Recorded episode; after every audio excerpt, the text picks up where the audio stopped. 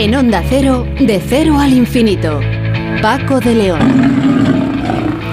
Señoras y señores, muy buenas madrugadas y bienvenidos a la sintonía de Onda Cero en esta cita semanal que tenemos eh, aquí para, para hablar de lo nuestro, de lo que más nos interesa en este programa diferente para gente curiosa que así, sin casi darnos cuenta, pues eh, hemos cumplido una temporada más. Hoy es el último programa ya de esta temporada con el firme propósito, eso sí, de volver eh, para el mes de septiembre. Bueno, vamos a tener una edición especial en la que vamos a recordar algunas de las entrevistas más interesantes eh, que hemos eh, tenido durante los últimos meses. Y también contaremos, por supuesto, con la participación de nuestra colaboradora Sonsoles Sánchez Reyes, que ha elegido para este final de temporada hablar de algo casi apocalíptico, aquella terrible, tremenda erupción del Vesubio. Y en Héroes sin capa en el tiempo dedicado a la seguridad y emergencias con nuestro especialista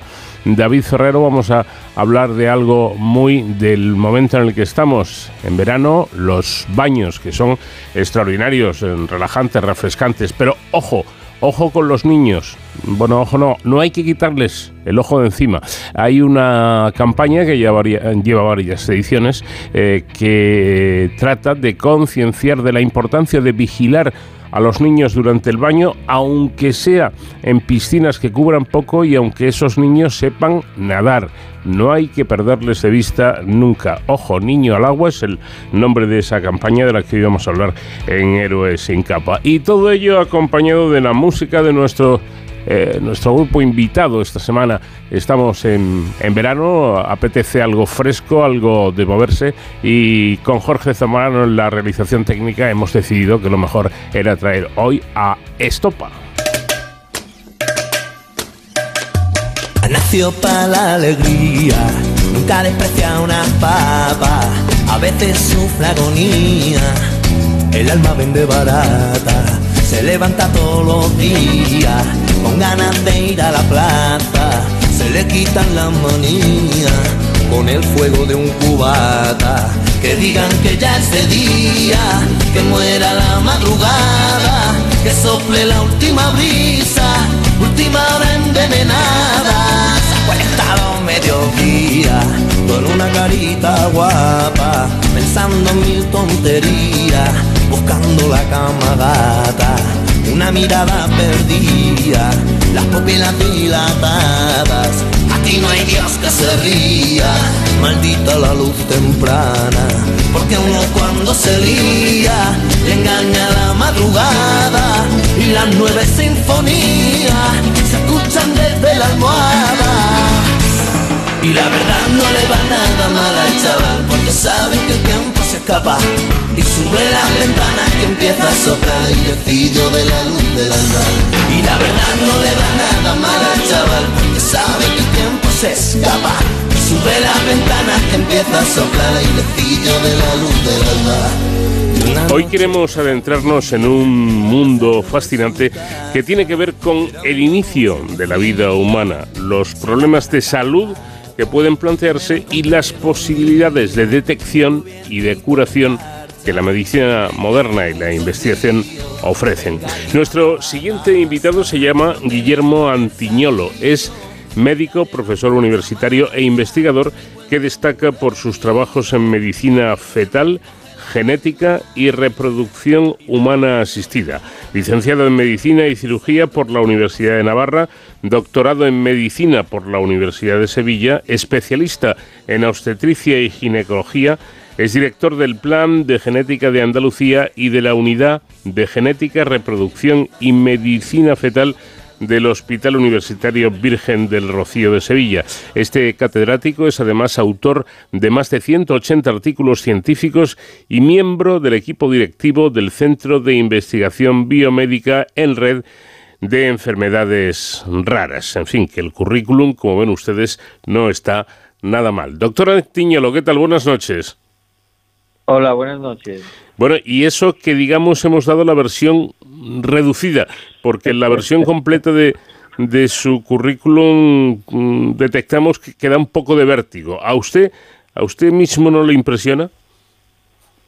Sí, a veces me impresiona. Bueno, estoy un poco de broma. Quiero decir que eh, uno no vive las cosas así. Yo he estado trabajando mucho tiempo, llevo y sigo trabajando y ah, he conseguido hacer cosas con equipos humanos que eh, trabajan conmigo y que son una parte importantísima del trabajo que hago. Un trabajo de esas características, las cosas que hemos hecho o las cosas que yo personalmente haya hecho, tienen mucho que ver con el mundo del siglo XXI como siempre digo, ¿cuáles son las claves del médico en el siglo XXI? Empatía, comunicación y trabajo en equipo. Lo mm. contrario no es de lo contrario no es posible. O mm. sea que que sí, vértigo no lo sé. Los hay mejores, ¿eh? bueno, usted está, según la revista Forbes, que no solamente se ocupa de los millonarios, sino de otras cosas, está entre los 100 mejores médicos de España. No, no está mal, ¿no? No, yo creo que llevan toda la razón. No,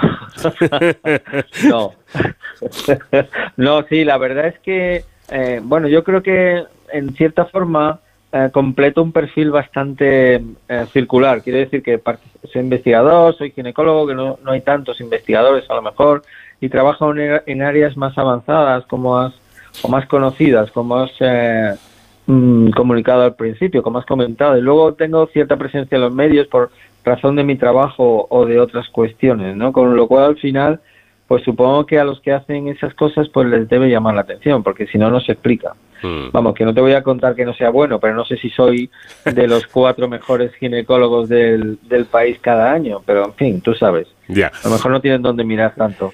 Cuantificar eso en cualquier caso debe ser eh, difícil, pero estar ya considerado entre los mejores me parece importante. Usted, al frente de un equipo multidisciplinar, como por otra parte es su costumbre, ha conseguido logros médicos de enorme relevancia, como por ejemplo ayer el gen que causa la ceguera hereditaria más común. Cuéntenos un poco, doctor, cuál es ese gen y qué es lo que le hace fallar.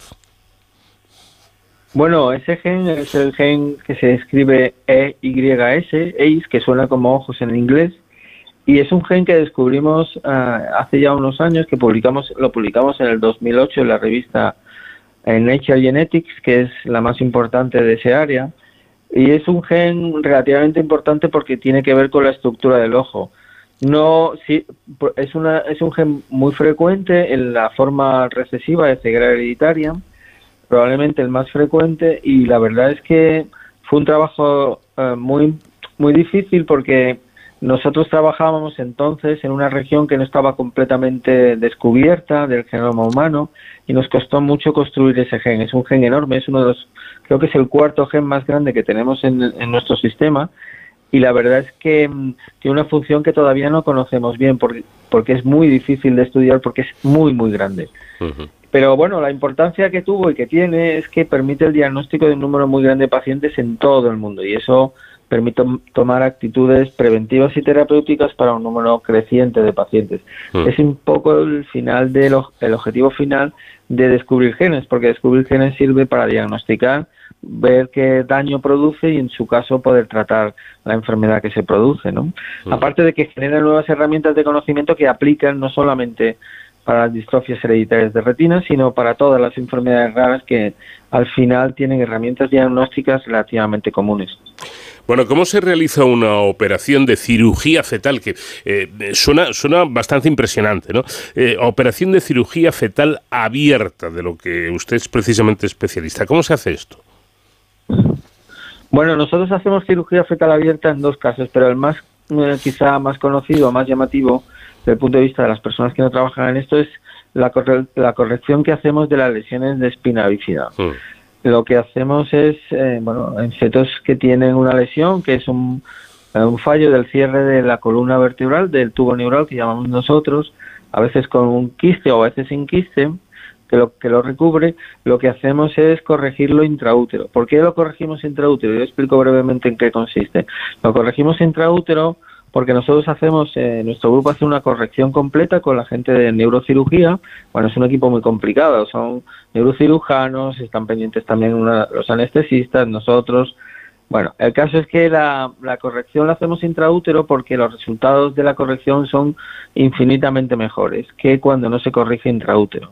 Los resultados motores en capacidad de recuperar función de, para movilidad de las piernas y otros problemas que tienen estos niños y niñas mejoran sustancialmente cuando se hace eh, intraútero, que nosotros esa corrección la hacemos antes de la semana 26, que es lo mejor para esos bebés. Luego recuperan un, durante un tiempo que están en el útero parte de esa función porque los fetos tienen una capacidad de regeneración que nosotros los adultos no tenemos. Dicho esto, la razón de por qué la, la, hacemos así porque es una corrección completa. Nosotros no cubrimos el defecto solo para evitar el daño del líquido amniótico, sino que reparamos por completo el defecto del tubo neural.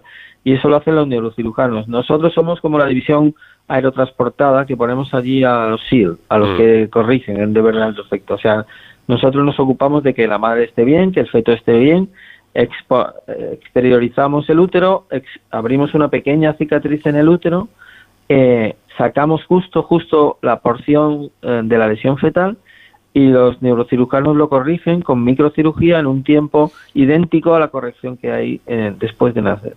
Después ponemos todo en su sitio, cerramos el útero y intentamos llegar lo más lejos posible en el embarazo, normalmente hasta la 36 semanas o 37. Bueno, tenés así, que, no es poco. Tan es así que en el año 2007, ya ha pasado un poquito, eh, participó precisamente llevó a cabo la primera cirugía abierta que se realizó en Europa. Y ojo, em, esta intervención no se hizo, pues no sé, en algún lugar de Estados Unidos o de Alemania, sino en Andalucía concretamente, ¿no? Pues sí, eso fue eh, fue una situación eh, muy revolucionaria en la época. Eh, la verdad es que es una cirugía que es no es que sea muy larga, no sé, estamos un par de horas o quizá algo menos o algo más, pero es extremadamente compleja y abordamos situaciones que normalmente no se no se abordan. Por ejemplo, operar un útero sin que ah, se desprenda la placenta, la mujer se ponga de parto. Son situaciones que en aquellos momentos se habían abordado previamente, pero eran ah, difíciles de pensar y en España y en Europa eh, no se habían hecho hasta aquel momento. Ahora ya hay grupos que han hecho más que nosotros porque empezaron a trabajar justo años después, un par de años después. Algunos empezaron más tarde en el Reino Unido, hace unos cuatro años, en fin. Pero nosotros en aquel momento diseñamos un procedimiento que es el que más o menos sigue todo el mundo y luego evidentemente lo hemos ido progresando con un sistema que era muy muy seguro para las madres, que es nuestro objetivo cero en estas cirugías. Bueno, interesante, desde luego, sin, sin lugar a dudas. Por cierto, ¿se puede, doctor, conseguir el nacimiento de un niño eh, o de niños libres de determinadas enfermedades genéticas hereditarias? Sí, claro que se puede. Es lo que todo el mundo conoce como el diagnóstico genético preimplantacional o preimplantatorios. Mm, mm. Se puede. Incluso, además, tengo entendido que estos niños pueden además ser los que curen a sus hermanos enfermos, ¿no? Sí, digamos que todos tenemos lo que se llama HLA, que lo voy a explicar porque aunque probablemente mucha gente ha oído hablar de eso, es lo que hace que nos podamos trasplantar entre nosotros. Cuando se habla de rechazo en un trasplante, justamente eh, los rechazos ocurren porque no somos histocompatibles, o sea, nuestros tejidos tienen mm, antígenos o diferentes que generan reacciones adversas cuando se imponen en cuerpos que no son el nuestro. Eso es el fundamento digamos, de la compatibilidad de los tipos de RH, muchas de esas cosas que luego provocan reacciones adversas. Bueno, los HLA eh, son por tanto importantísimos cuando se hace un trasplante. Y en estos casos, cuando hemos tenido algunos casos ya, nuestro grupo fue el primero que lo consiguió en nuestro país y uno de los primeros en el mundo, eh, por contarlo para que sepan que sepan todos ustedes que desde el sur se hacen muchas cosas y el sur también es España mm. y y en su momento lo que, lo que hacemos y hicimos en su momento es em, hacer un diagnóstico de una enfermedad genética que padecía un hermano y al mismo tiempo mirar los antígenos HLA para que fueran compatibles con su hermano, porque en, en aquellos momentos era, era un HLA muy complicado y no se conseguían donantes, a pesar de que nuestro sistema de donantes y de trasplantes en España es extraordinario. Bueno, pues no lo conseguíamos y entonces lo que se hizo fue hacer un diagnóstico preimplantatorio, o sea, un diagnóstico genético para asegurarnos de que no iba a desarrollar la enfermedad y además para que fuera compatible, su HLA fuera compatible.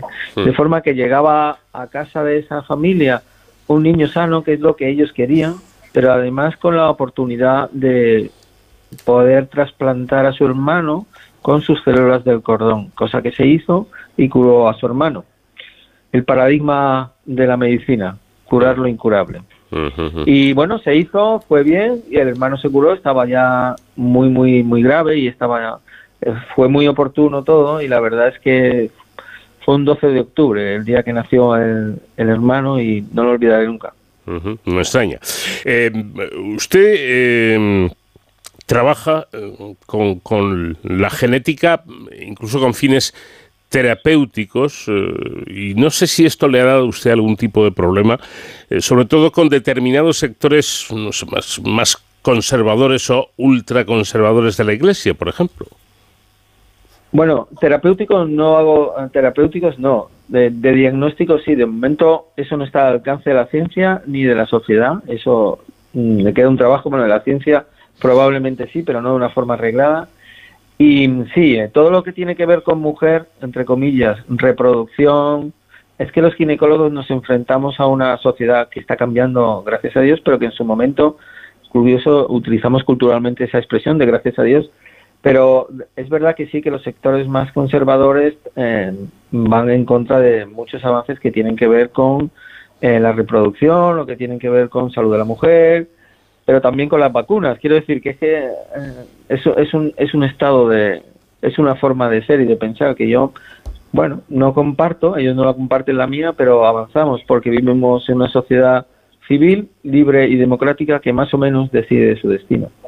En ciencia y medicina también, y con un extraordinario trabajo de, para que sea ético y adecuado a los tiempos que vivimos. Esto no lo hacemos de cualquier manera. Son leyes aprobadas por el Parlamento y cosas que se hacen desde la sociedad civil, desde los fundamentos científicos y desde la medicina de calidad. Por cierto, últimamente se habla mucho de, del descenso de la maternidad, incluso del retraso. Parece que eh, em, las mujeres o, muchas eh, mujeres son madres cada vez a una edad más avanzada. ¿Esto realmente es un problema?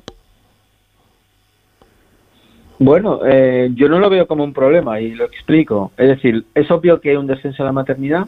Eso tiene que ver con las situaciones económicas. Llevamos un periodo intermitente de crisis muy graves desde el 2008 y cuando parece que salimos de una nos metemos en otra y cuando parece que salimos de otra nos metemos en la siguiente y eso está haciendo que muchas parejas jóvenes o menos jóvenes estén retrasando o incluso no, no teniendo hijos. Es cierto, tan cierto como que en el servicio que yo llevo aquí en el Hospital Virgen del Rocío nosotros hace unos 10 años hacíamos teníamos unos 10.000 partos anuales y ahora andamos por la mitad. Así de cierto es. O sea que no es ningún invento.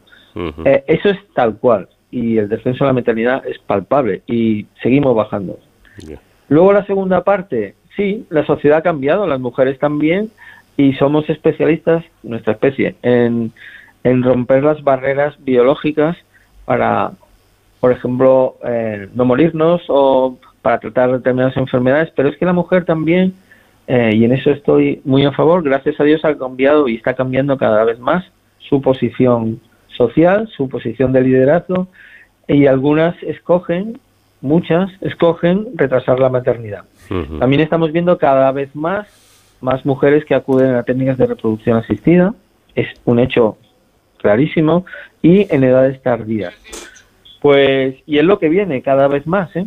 Así que tenemos que diseñar un mundo diferente desde el punto de vista clínico y médico para atender lo mejor posible a mujeres que ah, desean un embarazo, porque las mujeres y sus parejas en general, quedarse embarazada, tener un hijo, es un asunto reconocido por la OMS como una salud integral. Y tenemos que adaptarnos a un mundo en el que las mujeres son libres de escoger cuándo quieren ser madres. Nuestra tecnología nos permite hacer cosas impensables. Hace apenas 5 o 10 años y hoy lo que tenemos que aprender es a cuidar a esas mujeres de la mejor manera posible. Estamos trabajando también en eso, porque las mujeres reciben, es verdad que cuando se dice, no es que las mujeres de edad avanzada tienen más problemas, tienen, bueno, pues habrá que pensar en cuidarlas mejor y de forma más adecuada y oportuna a sus necesidades. No decirles, no te puedes quedar embarazada porque tengo claro una cosa, la mujer se quiere quedar embarazada y lo que te dice es, yo me voy a quedar embarazada y luego veremos cómo me cuida para que mi embarazo termine bien. No funciona al revés. No dice, no, no, no me voy a quedar embarazada. Es que eso no va a pasar. Por tanto, creo que hay que adaptar el mundo a las decisiones que individualmente tomamos sobre nuestra salud y sobre nuestro destino, que no es un asunto menor. Por cierto, doctor, estamos ya terminando, pero no quiero que se me pase el tiempo sin hacerle esta pregunta. ¿Tiene usted un trabajo donde los sueños verdaderamente se cumplen? Eso sí que salía en una entrevista. Ha pillado. Sí. yo, yo tengo esa fortuna, o al menos creo tenerla, ¿no? Quiero decir que sí, yo tenía sueños cuando terminé mi residencia, sueños profesionales, obviamente, ¿no? O los otros no entran en esta parte. Y, y sí, tengo un trabajo donde he tenido el privilegio, porque creo que es un privilegio, hombre, he trabajado bastante, bastante para conseguirlo. Hoy lo puedo contar, después de haber trabajado mucho pero y también haber tenido la fortuna de hacerlo. Pero yo sí, yo he cumplido los sueños que tenía cuando acabé em, mi residencia y era especialista. Las cosas que he hecho son justamente las que yo he soñado hacer. Hmm. Un privilegio, lo considero realmente una fortuna. Es verdad que hay muchas otras cosas que no he conseguido, pero hoy no, hoy no es el día de hablar de eso. Pero, eh, pero sí, desde el punto de vista estrictamente profesional, en cuanto a logros profesionales, creo que eh, mi currículum explica que he cumplido mi sueño. Ahí sí. Sin duda, sin duda alguna. Y para nosotros, eh, doctor Guillermo Montiñol, ha sido un verdadero placer charlar con, usted y, eh, atender, atender todas sus explicaciones que son muy interesantes. Gracias por ello y, enhorabuena por todo el trabajo que realiza y por lo que es capaz de hacer. ¿Mm? Gracias a vosotros por poner de manifiesto el trabajo que hacemos desde el sur, más allá del de, el placer que es eh, compartir con vosotros este rato y contaros algunas de las cosas que, que pienso y, y, son mi motor eh, profesional y personal.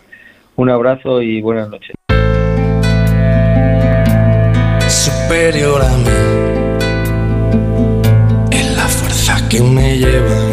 Pulso que mantengo con la que tienen de oscuro tus ojos negros y que me cuentas del tiempo que pasa en tu pestañeo y que me trae por esta calle de amargura y de lamento. Que yo sé que la sonrisa que se dibuja en mi cara tiene que ver con la brisa que abanica tu mirada tan despacio y tan deprisa, normal y tan extraña. Yo me parto la camisa como camarón. Tú me rompes las entrañas, me trepas como una araña, bebes de sudor que empaña el cristal de mi habitación. Y después por la mañana despierto y no tengo alas. Llevo 10 horas durmiendo y mi almohada está empapada. Todavía ha sido un sueño muy real y muy profundo. Tus ojos no tienen dueño porque no son de este mundo. En onda cero, de cero al infinito.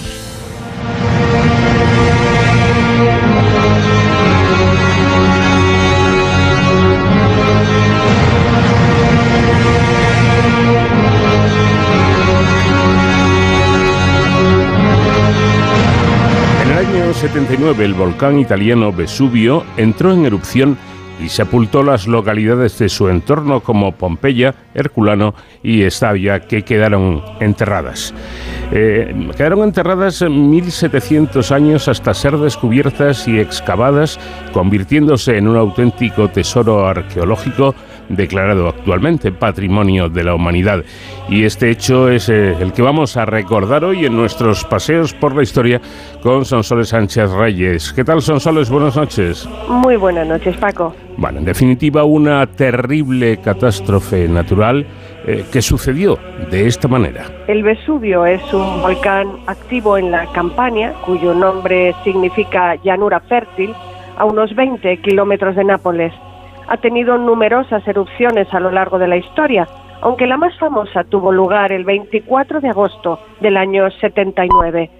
En el presente, cada vez más expertos, sin embargo, cuestionan la fecha oficial y sostiene que fue el 24 de octubre, según una inscripción en carboncillo hallada en las excavaciones en la pared de una casa. Un terremoto, años antes, en el 62, causó importantes daños en Pompeya esta estaba todavía en proceso de reconstrucción cuando ocurrió la hecatombe que cegó miles de vidas.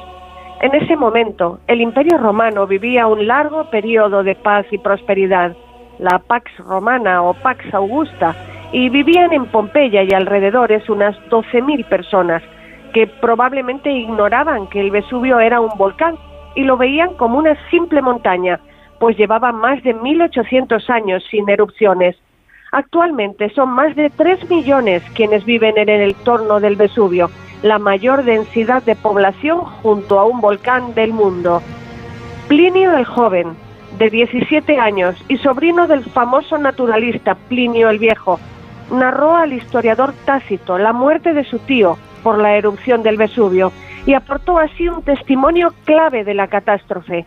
Plinio el Viejo, comandante de la flota romana en Miseno en el momento de la erupción, organizó una fallida expedición de rescate que le costó la vida.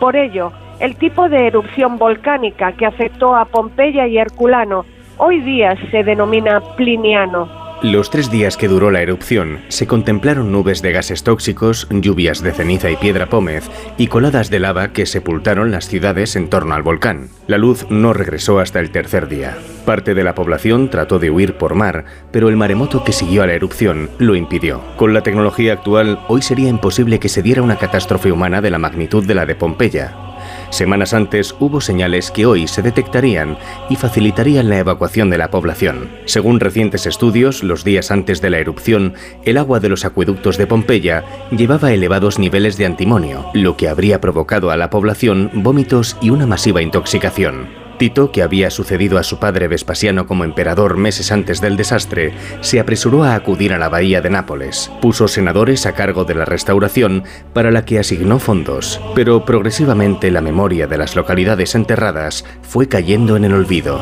Una columna de material volcánico del Vesubio en erupción se elevó hasta una altura de 14 kilómetros. Pompeya fue sepultada por nubes de ceniza y por la pili piedra pómez de pequeño tamaño y color blanquecino, muy ligera, que la ocultó bajo una capa de varios metros. Los puntos situados a mayor altura, como edificios del foro, quedaron al descubierto y eso permitió poco después rescatar los elementos de valor.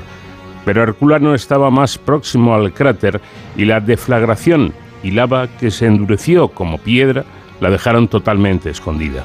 Fue golpeada por nubes ardientes con una temperatura de unos 400 grados que viajaban a más de 80 kilómetros por hora. Entre 1594 y 1600, el arquitecto Domenico Fontana, durante la construcción de un canal para conducir el agua del río Sarno a Torre Annunziata, descubrió sin darse cuenta algunos edificios y unas inscripciones de la antigua Pompeya en 1734, Carlos de Borbón, futuro Carlos III de España, fue nombrado rey de Nápoles y las dos Sicilias y encargó a Roque Joaquín de Alcubierre, un ingeniero militar de Zaragoza, construirle un palacio en Portici, al pie del Vesubio. De vez en cuando aparecían antigüedades por la zona, como cuando en 1709 el príncipe austríaco del Bes, excavando un pozo en su propiedad, encontró mármoles Alcubierre conocía estos hallazgos y propuso realizar prospecciones en busca de piezas de valor. El rey aceptó y creó la Academia Herculanesa para publicar los resultados de las investigaciones. En 1738 comenzaron los trabajos de excavación de Herculano, que resultaron más duros de lo esperado. Tuvieron que realizar túneles entre ceniza y lava solidificada que superaba 20 metros de espesor el esfuerzo era demasiado grande y pese a que desenterraron estatuas espléndidas, decidieron excavar otros lugares. Encontraron Pompeya en 1748 bajo una capa de rocas más fina y accesible. No fue identificada hasta 1763, cuando apareció una inscripción completa con el título oficial Res Publica Pompeianorum. Pompeya se convirtió en colonia romana con el nombre de Cornelia Veneria Pompeianorum en el 80 a.C.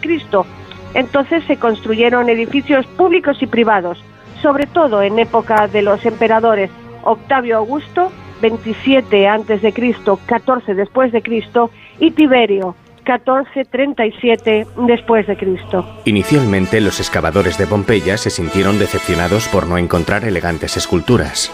Dos años exploraron dos zonas opuestas de la ciudad, el anfiteatro y la vía de los sepulcros. Tras una pausa, en 1755, reanudaron los trabajos bajo la dirección de Alcubierre.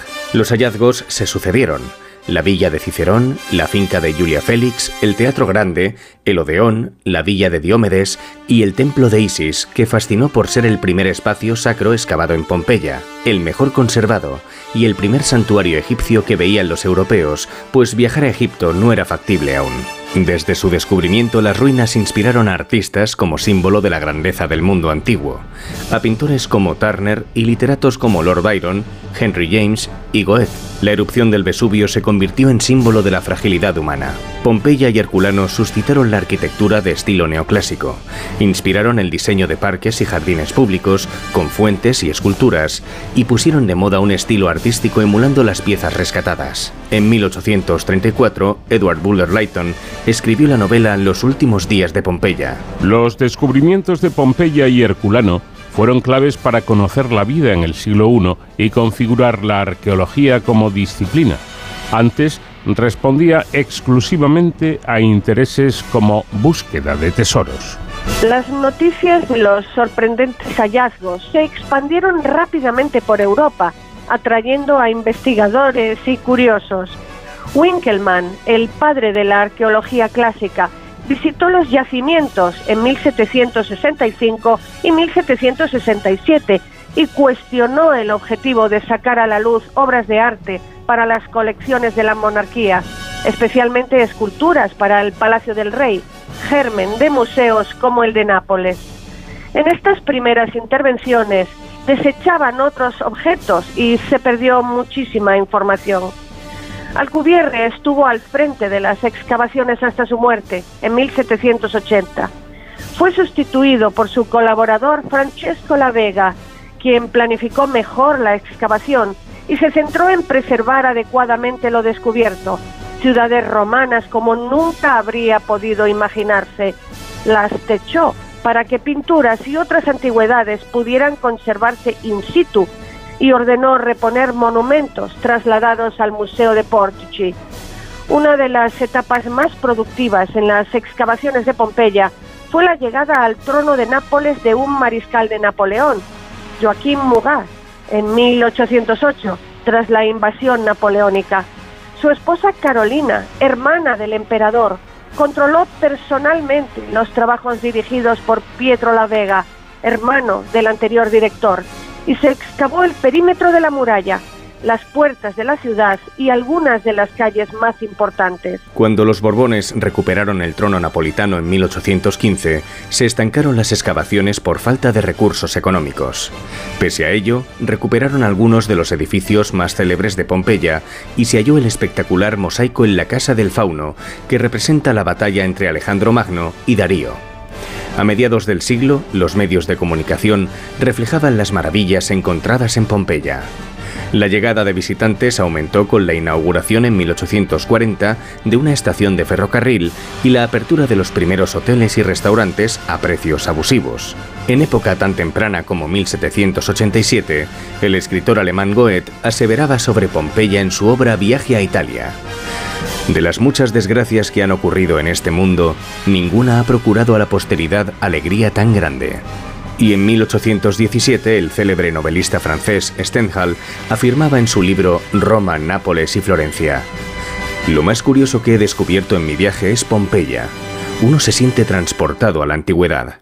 Es un placer inmenso ver cara a cara esta antigüedad sobre la que hemos leído tantos volúmenes. La etapa más fructífera de las excavaciones en Pompeya se produjo después de la caída de los Borbones y la incorporación de Nápoles al Reino Unificado de Italia. Giuseppe Fiorelli, uno de los arqueólogos más afamados de la época, fue nombrado por el rey Víctor Manuel II para dirigir el yacimiento entre 1860 y 1875. Inició la arqueología científica en Pompeya con un método cercano en rigurosidad al actual. Su división y numeración de la ciudad y sus edificios se sigue utilizando hoy en día. Su ambición fue completar la exploración del yacimiento, del que solo se había excavado una tercera parte. En 1858 dividió Pompeya en nueve regio, barrios, subdivididas en ínsulas, manzanas y umbrales, para localizar con exactitud cada edificio excavó los edificios desde arriba, no desde túneles abiertos en las calles. para evitar que las paredes se desplomaran como había ocurrido. Causó sensación su idea de crear moldes de las víctimas de la erupción, inyectando yeso en los huecos que había dejado bajo la capa de cenizas volcánicas los cuerpos de las víctimas al descomponerse. Fiorelli autorizó el acceso a las excavaciones a todo el mundo previo pago de entrada, lo que trajo saqueos. Hasta entonces solo personajes de Alcurnia habían obtenido permiso para acceder. La denominación de las casas, cuando se desconocía el nombre de su dueño, fue acuñada por los excavadores según los hallazgos o sus características. También bautizaron las calles principales de la ciudad, como Vía de la Abundancia, Vía Estaviana, Vía de Nola o Vía de Mercurio. A comienzos del siglo XX, las intervenciones de Vittorio Spinazzola pusieron al descubierto la llamada Vía de la Abundancia célebre por las decoraciones pictóricas de sus fachadas para comunicar las zonas excavadas del foro y el anfiteatro. El gran arqueólogo del siglo XX, Amedeo Mayuri, dirigió el yacimiento de Pompeya entre 1924 y 1961.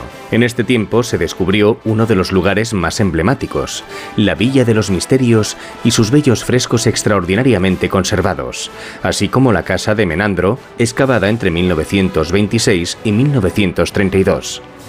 Pompeya se convirtió en propaganda para los gobiernos italianos, sobre todo a partir de 1923 bajo Mussolini. Como símbolo de la pasada grandeza de Italia, las autoridades pusieron enormes fondos a disposición de Mayuri. Desgraciadamente el yacimiento sufrió bombardeos durante la Segunda Guerra Mundial. Terminado el conflicto, los trabajos se reanudaron a ritmo intenso, no siempre con rigor, Materiales desenterrados se utilizaron para la construcción de la autopista Nápoles-Salerno y como tierra para cultivos en la zona. Desde los años 60 se han desenterrado tres nuevas casas, la de Fabio Rufo, de Julio Polibio y de los Castos Amantes. El mayor reto es la conservación de lo descubierto. Patrimonio de la Humanidad de la UNESCO desde 1997, junto con Herculano y Oplontis, Pompeya atrae cada año a cientos de miles de turistas. Su sitio arqueológico abarca alrededor de 66 hectáreas, de las cuales cerca de 45 han sido excavadas. 22 de ellas pueden visitarse. Mientras tanto, el trabajo arqueológico continúa en la actualidad. Queda aún buena parte de la ciudad por descubrir. Pues una historia potente con la que terminamos precisamente temporada.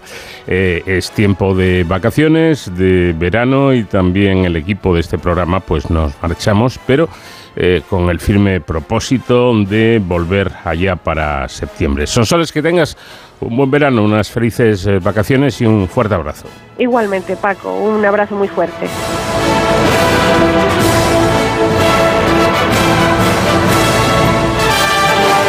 Vamos de cero al infinito. Fíjate un objetivo distinto que soy como un vino tinto. Que si me tomas en frío engaño y con los años me hago más listo. Cariño tómame calentito a tu ritmo que soy como un vino añejo. Que si me tomas en frío engaño y con los años me hago más listo. Cariño fíjate un objetivo búscame un adjetivo Fíjate un objetivo distinto, que soy como un vino tinto, que si me tomas en frío engaño, y con los años me hago más lento. Cariño, tómame calentito a tu ritmo, que soy como un vino añejo, que si me tomas en frío engaño, y con los años me hago maldito. La detección de feromonas que indican la presencia de un nuevo congénere y el comportamiento social se ven afectados por la vejez y desde luego por enfermedades neurodegenerativas como es el caso del Alzheimer. Para conocer mejor estos mecanismos, el grupo de neuromodulación sináptica del Instituto de Neurociencias ha estudiado el comportamiento social en roedores envejecidos naturalmente y en un modelo animal de la enfermedad de Alzheimer. Los resultados del trabajo publicado en la revista Molecular Neurobiology muestran que los individuos afectados por envejecimiento patológico tenían menos interacción con nuevos individuos. Sandra Jurado dirige, dirige el grupo de neuromodulación sináptica del Instituto de Neurociencias y con ella vamos a tratar de aprender acerca de todo esto. Sandra, ¿qué tal? Buenas noches. Muy bien, buenas noches. Bueno, entonces vamos a ver. El, cerebro podemos decir que experimenta cambios en su estructura y, función a medida que las personas envejecemos. Y esto puede influir en la capacidad para relacionarse con los demás, me da la sensación. Exactamente, eso es lo que hemos querido estudiar en nuestro estudio, en donde nos planteábamos cómo el envejecimiento bien de manera saludable o natural o en condiciones patológicas, podría afectar, eh, sobre todo en nuestro caso estábamos interesados en, la detección de señales sociales. Entonces, eh, como sabemos, la percepción sensorial durante el envejecimiento, pues es algo que todos podemos experimentar, una, un déficit de la visión, del oído, y en este caso eh, tener un peor acceso a estas señales puede afectar de alguna manera en cómo nos relacionamos. Intentamos llevar esto a un modelo animal y aquí pues es donde encontramos la sorpresa, ¿no? Claro. Eh, pero fíjense que para, para, para explicar la importancia de todo esto hay que decir que ese empobrecimiento social se ha identificado como un importante factor que incluso llega a disminuir la esperanza de vida y además se trata de un indicador de la, de la aparición de demencia y trastornos neurodegenerativos como la famosa enfermedad de, Alzheimer. Y es que eh, me da la sensación, Sandra, de que el, ser humano, como siempre se ha dicho, es, es social por naturaleza, ¿no? Es extremadamente social y yo creo que tenemos un ejemplo muy muy cercano durante la etapa de confinamiento de, la pandemia en donde se realizó este experimento social sin quererlo ¿no? y en mm. donde se pudo ver realmente cómo surgen, cómo la, incidencia de, de muchas enfermedades mentales pues realmente sale a la luz en situaciones de, aislamiento, con una mayor eh, incidencia, con una mayor eh, fuerza ¿no? en, esta, en estos casos que cuando se tiene un apoyo social, una interacción social eh, normal. Entonces, yo considero que, bueno, el ser humano, muchos otros mamíferos, evidentemente tenemos esta, esta, estos comportamientos sociales y que son, sin duda, básicos y, fundamentales para mantener una buena salud mental.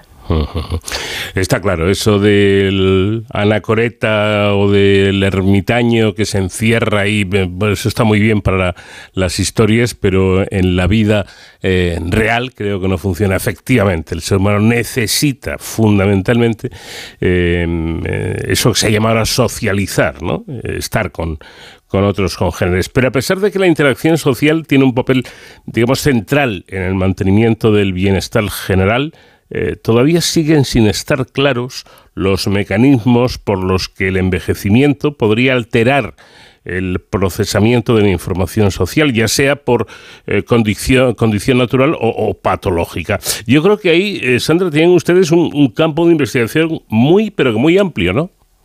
Sí, exactamente, porque la verdad es, que este componente más si queremos decir, emocional, de la interacción social, se ha estudiado bastante poco en el contexto del envejecimiento y cómo, por ejemplo, lo que has comentado, ¿no? Este empobrecimiento social que se da cuando envejecemos puede incluso incidir eh, negativamente en la aparición de enfermedades neurodegenerativas. Entonces realmente hay mucho que hacer, hay mucha investigación que realizar aquí, ya que bueno otros síntomas más relacionados con la capacidad cognitiva, con la pérdida de la memoria, por ejemplo, o pérdida de la capacidad de lenguaje, han sido más estudiados eh, tradicionalmente, dejando un poquito más de lado estos otros aspectos que yo creo que son fundamentales para entenderlos y para también, en la medida de lo posible, poder compensarlos ¿no? para mejorar la, prognosis de estos pacientes.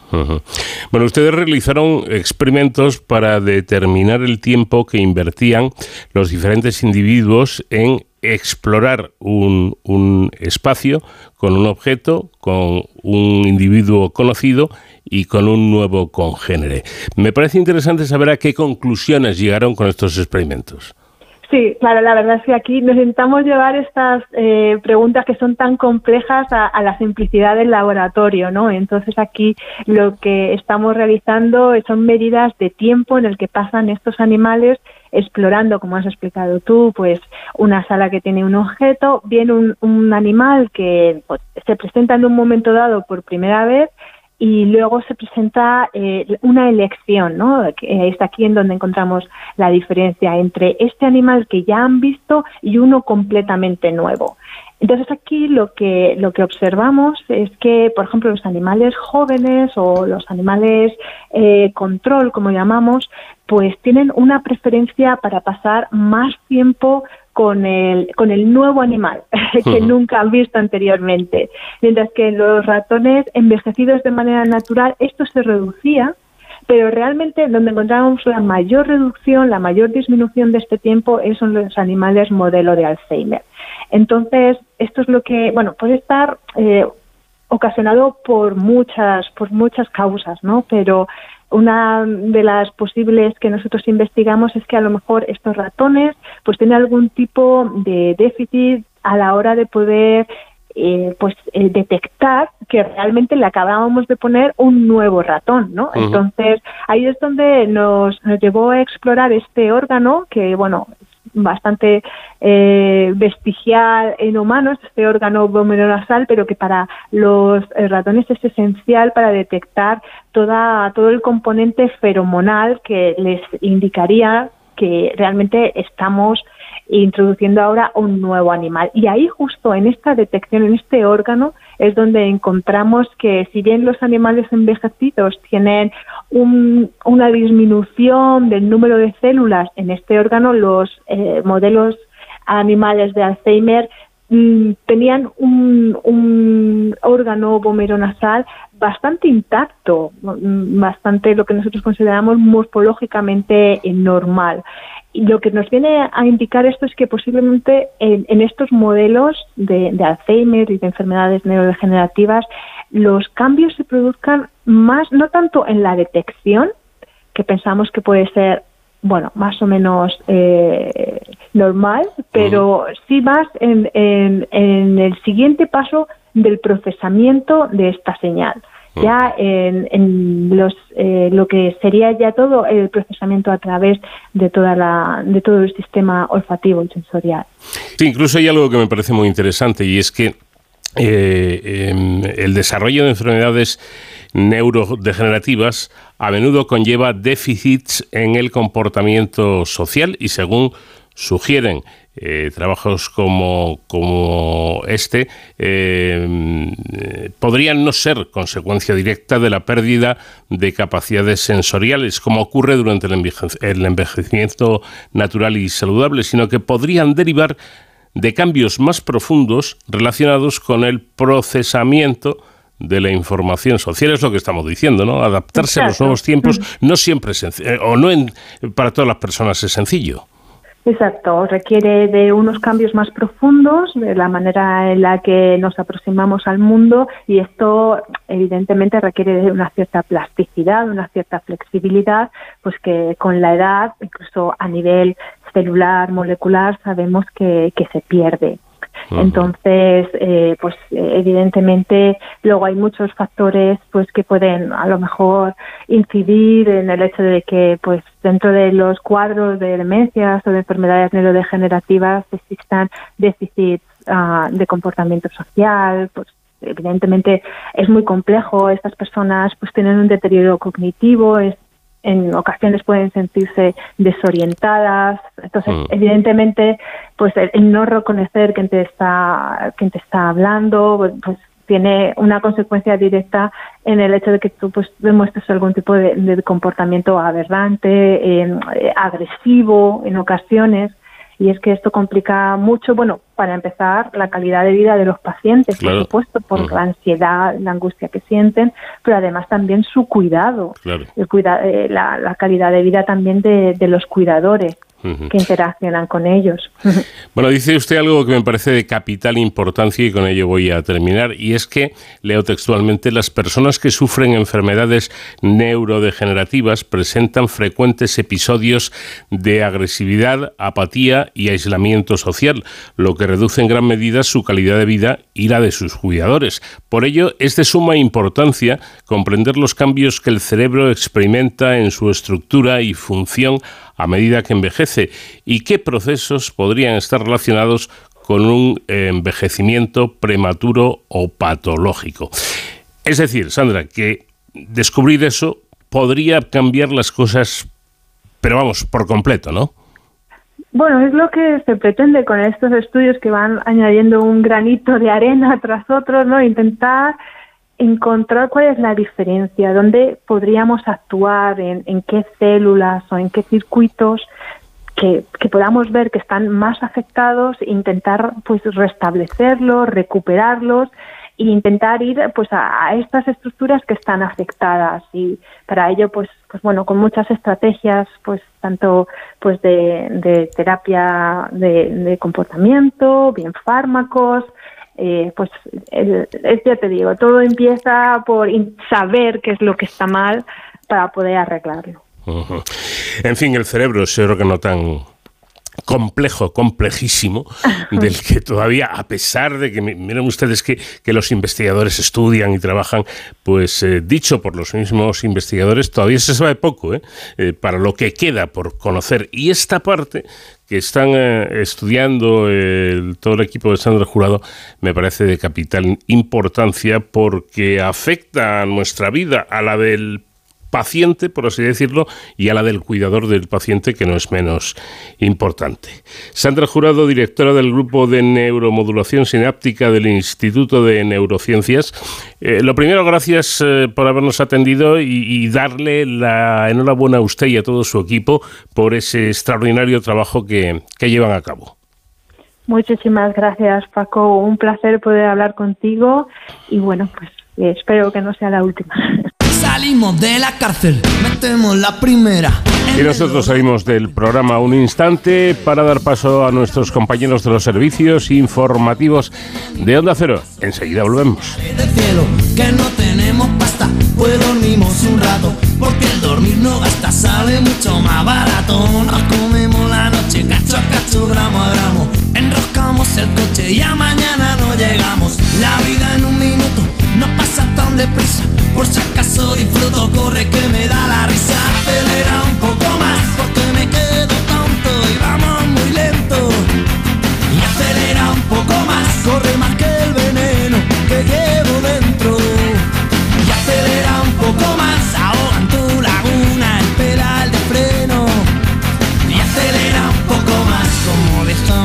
déjame que piense. Viajamos en volanda de cuerpo plastificado. Dormimos la garganta porque uno se ha despertado. Bajamos la mirada, la luz del sol nos quema. Pero no porque aún nos queda tema de conversación. No me será vacilón la solución. Mira para adelante a la carretera. Pon atención que llevas el volante y eso es lo más importante. Mira para adelante, mira para adelante. Sufrimos consecuencias que todos esperamos. No tenemos paciencia no desencajamos. Nuestra piel es de hierro, los ojos son de cuero. La risada del perro tensa como el acero. La vida en un minuto no pasa tan deprisa. Por si acaso disfruto, corre que me da la risa. Acelera un poco más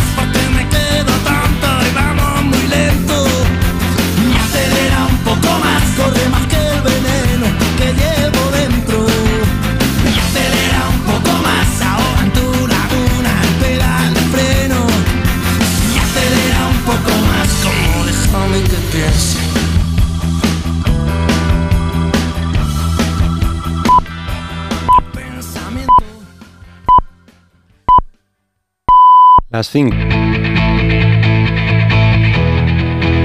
En Onda Cero, de cero al infinito. Paco de León.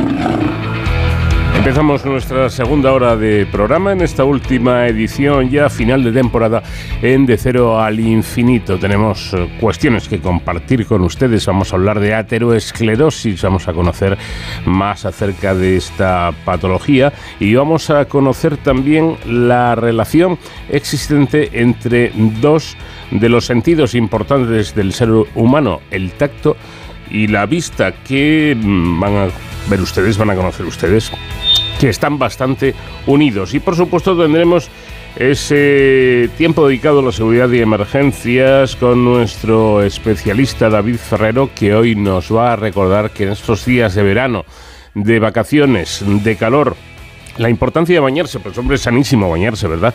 Y los más pequeños, los niños, pues, pues casi más que los mayores, desde luego, disfrutan extraordinariamente bien. Está fenomenal lo del baño, pero ojo, eh, todos debemos tener cuidado, pero sobre todo los más pequeños eh, son o pueden ser más vulnerables. Los especialistas recomiendan que aunque estén bañándose en una piscina que, tenga poca profundidad y aunque sepan nadar, los, los padres eh, debemos estar siempre ojo a visor, no quitarles ojo literalmente porque está demostrado que incluso eh, en una pequeña cantidad de agua, eh, con muy poquita profundidad, un niño puede ahogarse, puede llegar a perder la vida. Eh, consejos y normas para que el baño sea simplemente, que no es poco, el disfrute de nuestros chavales y que no se convierta en una tragedia. Y por supuesto vamos a seguir disfrutando de la música de nuestro grupo invitado esta semana. Ellos son Estopa.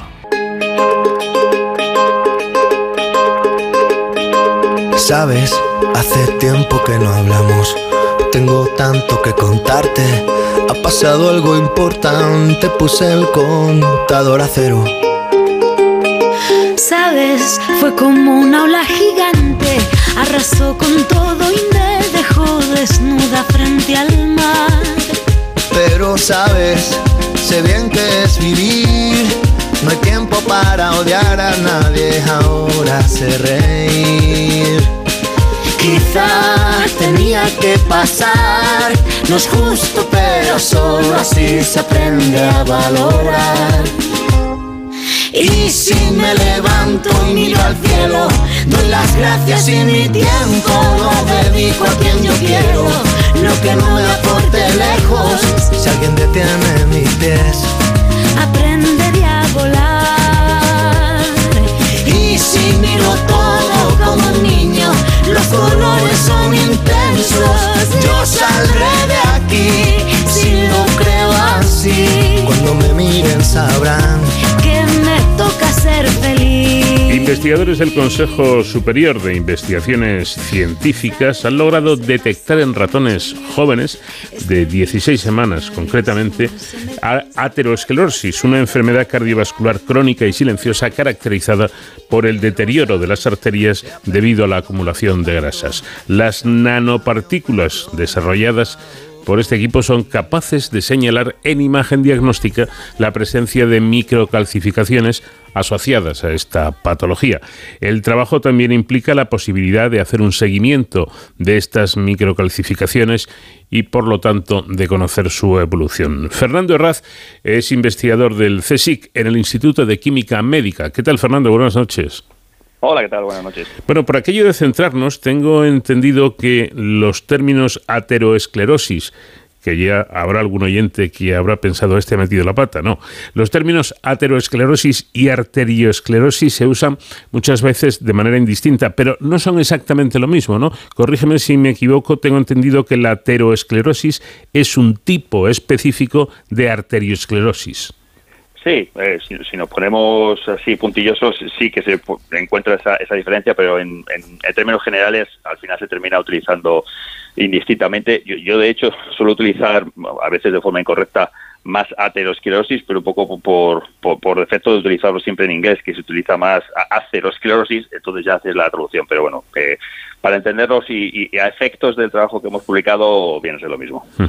Bueno, en cualquier caso, eh, yo creo que todos sabemos algo acerca de esta patología, nos suena, podemos conocer eh, detalles, pero ¿cómo es la enfermedad y qué la provoca? Bueno, pues eh, eh, esa es una, es una buena pregunta porque se sabe mucho, pero se desconoce mucho. de, la aterosclerosis hay muchos grupos trabajando para, para intentar encontrar pues, las bases moleculares que originan una cascada de procesos que lo que lo termina produciendo es un engrosamiento de la pared de las arterias por, por la acumulación de, sustancias, el colesterol que todos conocemos y muchas muchas sustancias más. Eh, el problema con la aterosclerosis es, que es una enfermedad crónica y que es silenciosa, que, mm. que no sabes que, que, la tienes hasta que suele ser demasiado tarde. Es decir, la primera manifestación clara de que puedes tener aterosclerosis es un infarto, un ictus, es decir, cuando ya el problema es muy serio y acabas, acabas en urgencias. Entonces, el tratar de saber si tienes esa, esa patología silenciosa antes de que provoque un efecto clínico, pues es en lo que estamos trabajando muchos grupos, pues precisamente para eso, para intentar adelantarnos a, la manifestación clínica de, de, la enfermedad. Claro, es una enfermedad puñetera, ¿no? Porque no te avisa, pues no sé, que te duele un poquito el dedo meñique, ¿no? Te avisa dándote un infarto o un ictus. Claro, claro, eh, no, no, no es algo, pues otras enfermedades, empiezas con una pequeña molestia que va creciendo y eso te puede permitir, o no, pero te puede permitir eh, tomar medidas eh, con antelación. Sin embargo, la aterosclerosis, como no, no te enteras, que decir, y de hecho muchas, muchas, muchas personas, hay estudios clínicos que lo, que lo están demostrando, que tienen la aterosclerosis viven toda la vida con ella y no les pasa nada, no tienen ni un infarto ni nada. esa es otra línea de investigación también muy importante, el, saber por qué en algunos casos una placa de aterosclerosis provoca un infarto, por ejemplo, y en otros casos pues está ahí, vives con ella toda la vida sin, sin enterarte. Dicen ustedes, y este, este dato es llamativo, es importante, que el 80% 80% de las patologías cardiovasculares están relacionadas con la aterosclerosis. Sí, solo son datos de, la European Heart Foundation y bueno y también de, otras otras organizaciones a, nivel mundial y aproximadamente esas son las cifras que se manejan y pero digamos que tiene tiene menos publicidad por decirlo de otra manera el cáncer que es terrible también el impacto que tiene en la sociedad pero todos estamos como mucho más concienciados que con temas como las enfermedades cardiovasculares o la aterosclerosis, cuando en números globales el, número de muertes es, mayor. Lo comentábamos antes, pero convendría incidir en, ello. Uno de los problemas de, esta enfermedad es que cuando, cuando avisa lo hace de forma eh, muy violenta y, significa, eh, Fernando, que ya ha dañado algún órgano. Claro, claro. Y, bueno, todos conocemos las, que las consecuencias cuando tienes un, infarto o un ictus, por hablar de las dos más, más conocidas, pues, pues suelen ser de, muy graves a, fatales. Entonces, pues eso, intentar encontrar métodos que se llaman no invasivos, métodos de, imagen como, como el que hemos desarrollado eh, nosotros eh, para ratones, como el que hemos desarrollado nosotros para ratones, eh, que de forma no invasiva te permita saber si tienes una acumulación, un engrosamiento en, en, alguna arteria, pues, pues es lo que se está intentando eh, llevar a la clínica para precisamente evitar esto y poder adelantarse, ya sea por cambios de hábitos de vida, por el mm, tratamiento farmacológico. Eh, en, cada caso sería una cosa u otra. Está claro, ¿no? Parece evidente que el diagnóstico temprano es fundamental y ahí efectivamente entran en juego estas nanopartículas que ustedes han desarrollado. ¿Cómo son?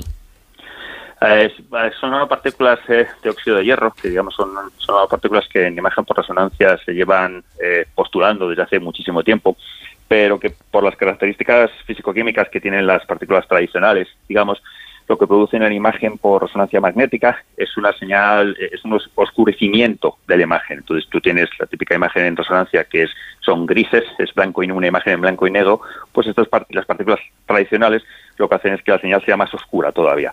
Entonces muchísimas veces es muy difícil saber si realmente ahí hay algo o no. Entonces para diagnóstico en clínica nunca han llegado a utilizarse porque no son realmente útiles, porque si estás en una urgencia, o aunque no sea una urgencia, pero si tienes que dedicarle tres horas a analizar una imagen para saber si hay señal o no, pues no es realmente útil.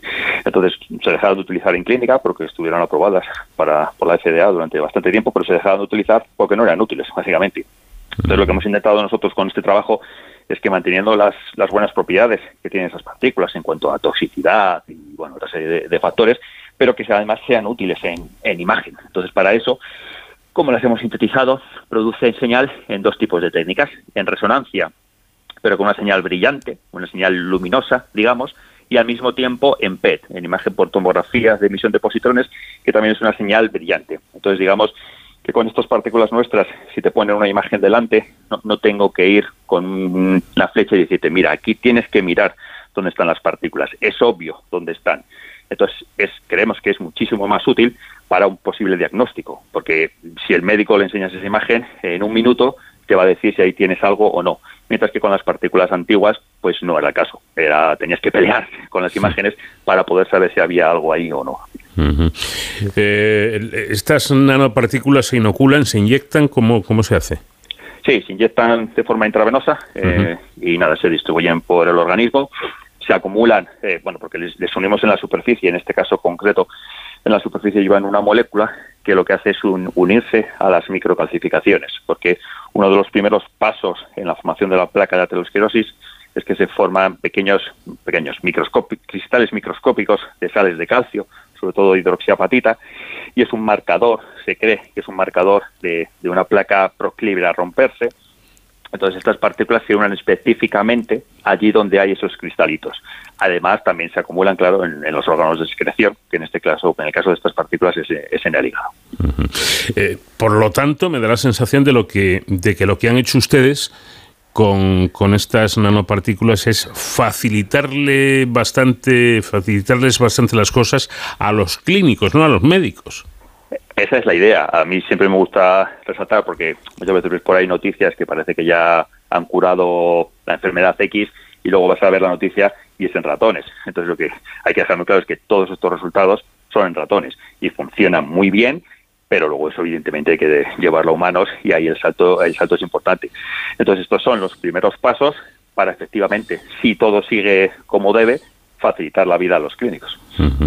Pero, em, eh, eh, no sé, supondría, o, no sé qué supondría aplicar esta técnica en humanos, pero casi lo has dicho, ¿no? Sería algo sensacional. Eh, para el diagnóstico, bueno, pues sería un gran invento sobre todo, decir, sobre todo, por ejemplo, pensando en personas de riesgo, porque evidentemente, y, si nos imaginamos que esto es aprobado para humanos, no, no es plan de ponerse inyectar partículas a mm. toda la población, pero sí a personas de riesgo, no sé, diabéticos, personas con obesidad, eh, fumadores, eh, gente que tiene, que se sabe que tiene muchísimo más riesgo de tener problemas debido a la, a la aterosclerosis, de tener problemas cardiovasculares en general, pues podría ser una forma de monitorizar cómo está el desarrollo de esa placa. Eso es algo que ya se hace ahora, pero con marcadores menos específicos, con, moléculas que también se señal a la imagen, pero que no son específicas, digamos, de la placa de aterosclerosis. Lo que hemos conseguido con estas partículas son es muy buena señal en imagen y de forma específica para aterosclerosis. Entonces, solo, entre comillas, solo nos falta llevarlo a humanos. ¿Y ese solo está lejos todavía? Sí, sí, sí, está lejos, sí.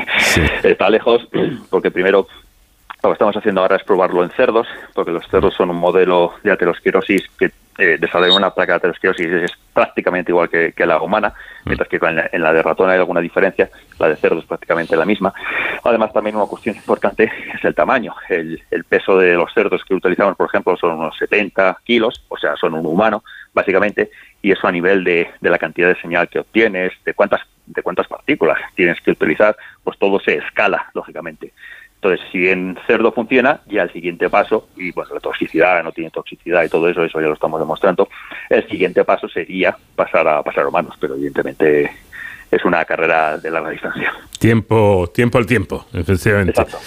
Bueno, pero los primeros pasos se están dando y parece que van por la senda adecuada. Em, lo has dicho de pasada, pero yo quisiera incidir en esto, ¿eh? porque observar ratones eh, mayores, eh, se nota la señal que es menor debido al cambio de dichas microcalcificaciones. Es decir, que no solo han conseguido un diagnóstico precoz y no invasivo, sino que también eh, han conseguido una caracterización de cómo está la placa de aterosclerosis en ese momento.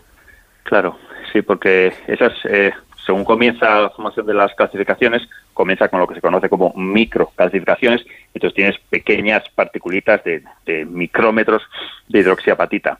Se cree que en ese estadio eh, contribuyen a que la placa sea menos estable. Si la placa sigue evolucionando, esas calcificaciones crecen, se convierten en macro calcificaciones y entonces cambia su, su rol, digamos, contribuyen a que la placa sea estable. Entonces, mm, es, es un componente de la placa que depende en qué estadios de la placa actúa de una manera u otra. Por ejemplo, cuando la placa de aterosclerosis está muy, muy avanzada, las calcificaciones son tan grandes que se pueden ver en imagen, en, en un escáner eh, normal, digamos, se pueden ver directamente las calcificaciones. Pero cuando estás ya en esta situación, la placa ya ha avanzado muchísimo. O bien la placa está muerta, digamos, no avanza y ahí se va a quedar para toda la vida, o ya has tenido el, el proceso clínico. Lo que estamos viendo nosotros es en estadios muchísimo más tempranos. Se puede ver literatura en la que eh, diagnostican la placa en ratones que a lo mejor tienen 40, 50 semanas y nosotros lo estamos viendo con ratones de 16 semanas, es decir, cuando la placa es incipiente, se puede ver, de hecho lo demostramos por histología, que tiene una cantidad de, placa de aterosclerosis mínima y aún así hemos conseguido ver la, ver la imagen. Bueno, al hablar de placas en, arterias, pensamos por lo menos desde, desde fuera, los que no somos investigadores ni médicos, que el colesterol eh, es responsable, ¿no? Pensamos en, en la dieta, aparte de que hay otros, otros componentes. Pero en este caso se trata de, ratones. ¿También los ratones llevan una mala alimentación o, están siendo inducidos para que tengan un poquito de colesterol? Bueno, en, este caso, digamos que nosotros le damos las hamburguesas. Son, son ratones modificados genéticamente, son, son proclives a desarrollar la aterosclerosis, pero si no les das una dieta rica en grasa, que es lo que le damos, una dieta con una cantidad muy grande de colesterol, gracias a esa dieta desarrollan la placa. Si no le diéramos la dieta, no habría placa. Así que eso, necesitas un poco mm, casi como los humanos, necesitas un factor genético y además una dieta que, te ayude a desarrollar la placa. Pues sí quería yo llegar, ¿no? Porque que hay que cuidar la dieta está claro, es evidente, no solo para, para la aterosclerosis, sino para todo en general, para, para el buen funcionamiento de nuestro cuerpo pero hay o puede haber efectivamente una, predisposición genética en algunos individuos para que esta sustancia aumente sus valores eh, de manera normal o exagerada?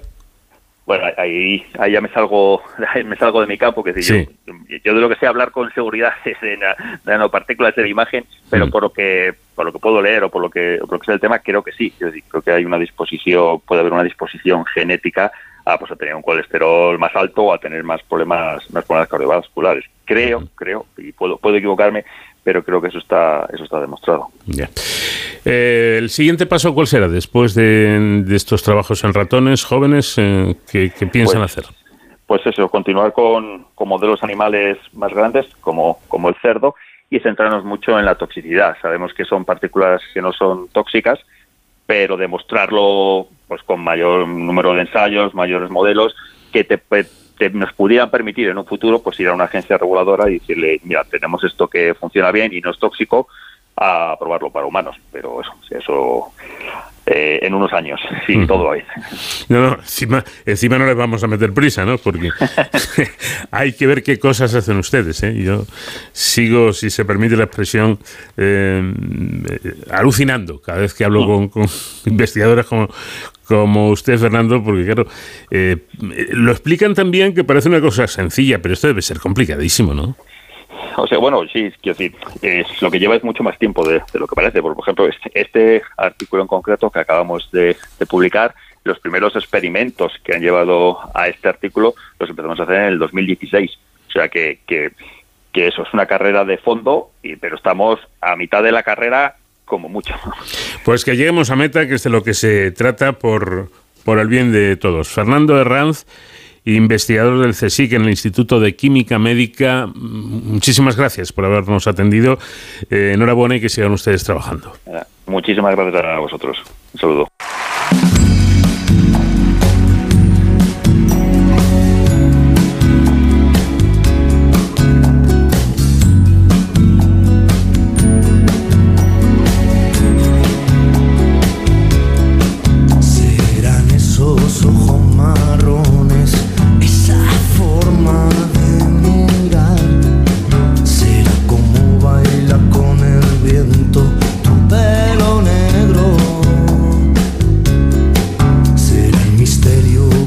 Liderado por Guillermina López Bendito, investigadora perdón, en el Instituto de Neurociencias de Alicante y la Universidad Miguel Hernández, muestra en ratones algo curioso y es que los circuitos del tacto y de la vista no son independientes en el embrión, sino que están entremezclados.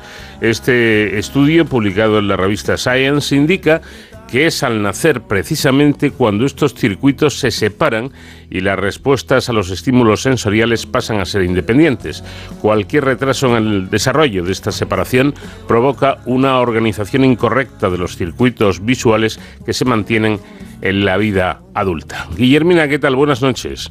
Hola, ¿qué tal? Buenas noches. Bueno, en un estudio previo, su laboratorio demostró que los estímulos táctiles activan precisamente los circuitos cerebrales destinados a procesar ese tipo de información antes del nacimiento, pero parece que ustedes querían saber más. ¿Hasta dónde llegaron?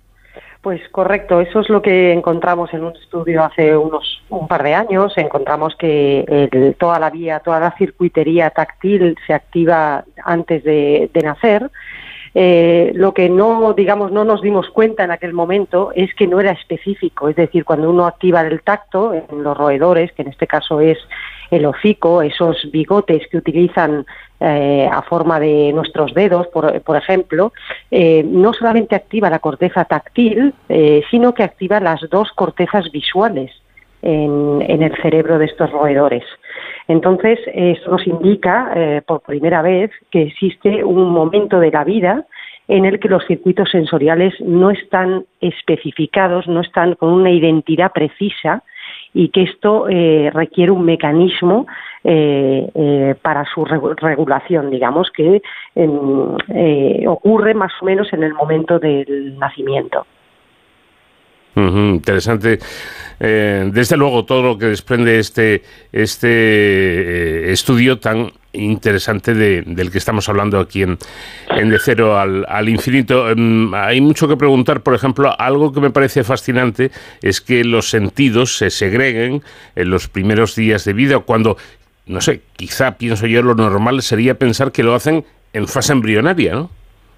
Bueno, lo que hemos descubierto es que es un proceso, digamos, estamos pillando este proceso en el último momento, digamos, cuando podemos acceder al cerebro de estos embriones. Estamos ahora mismo trabajando en mi laboratorio para poder ir todavía antes, en estadios todavía más prenatales, porque creemos que eh, el mecanismo de segregación ocurre mm, eh, durante varios días prenatales. ¿eh? Hemos podido simplemente por una cuestión técnica eh, pillarlo, digamos, en el último momento, cuando se está cerrando, cuando se están segregando, digamos. Mm. Eh, tiene sentido porque en roedores, el digamos, el, empiezan a recibir información táctil en cuanto nacen, información visual a la semana de nacer, eh, auditiva también, más o menos a la semana de, nacer. Entonces, un, un, periodo perinatal en el que los sentidos estén, digamos, los circuitos estén entremezclados, pensamos que facilita procesos de plasticidad. ¿Y esto qué significa? Pues, por ejemplo, si se pierde un órgano sensorial en un momento temprano de la vida o ocurre algún defecto en la, formación de estos circuitos, al estar entremezclados, el cerebro, el sistema, tiene más facilidad para reorganizarse. Es un poco por lo que lo que lo que pensamos. Bueno, en este en este trabajo tengo entendido que han podido comprobar por primera vez in vivo y en ratones que durante el desarrollo embrionario un estímulo táctil no solo desencadena la respuesta esperada en la corteza somatosensorial primaria, que es una de las zonas del cerebro que se ocupa del sentido del tacto, sino que sorprendentemente también da lugar a una respuesta en la corteza visual primaria de ambos hemisferios. Es decir, que hay una especie de conjunción ahí, ¿no?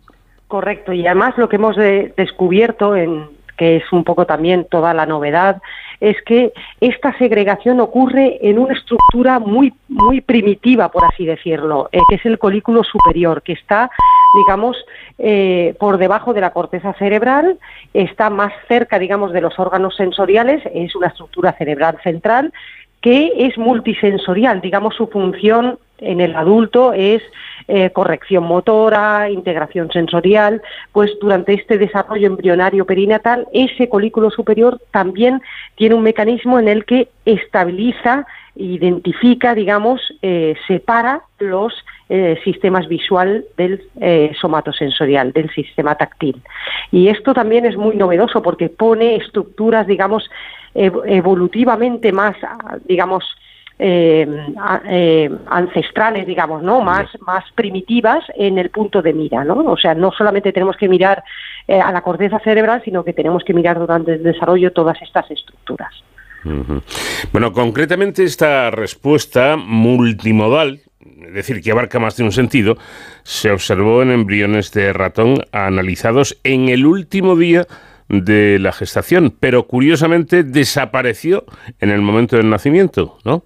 Correcto, eso es lo que vemos eh, y desaparece porque em, en este estudio descubrimos que eh, la retina, que tiene mucho sentido, la retina durante el desarrollo eh, está produciendo ondas de actividad espontánea, que son, mm. es decir, las neuronas se están activando, están como ensayando en la futura información visual en la retina, no están calladas, están em, ensayando esa futura mm, recepción de estímulos visuales y lo hacen con ondas de actividad. Entonces estas ondas llegan a ese colículo superior en ese preciso momento, en esa ventana perinatal y es la que es, digamos, el factor que desencadena la segregación. Es decir, los, el, circuito visual tiene que hacerse hueco, por así decirlo, en un mundo somatosensorial, ¿no? Empuja al mundo somatosensorial a su mm, digamos a su a su circuito y él se queda con un territorio que va a ser futuro visual. Mm. Eh, es como una pelea entre, entre titanes sensoriales, ¿no? Eh, claro, está, por, por, digamos, eh, en resumir, podríamos decir que sus datos demuestran que estos circuitos somatosensoriales y visuales no se segregan por defecto, sino que requieren de la, de la llegada de esas ondas de, de actividad desde la retina, ¿no?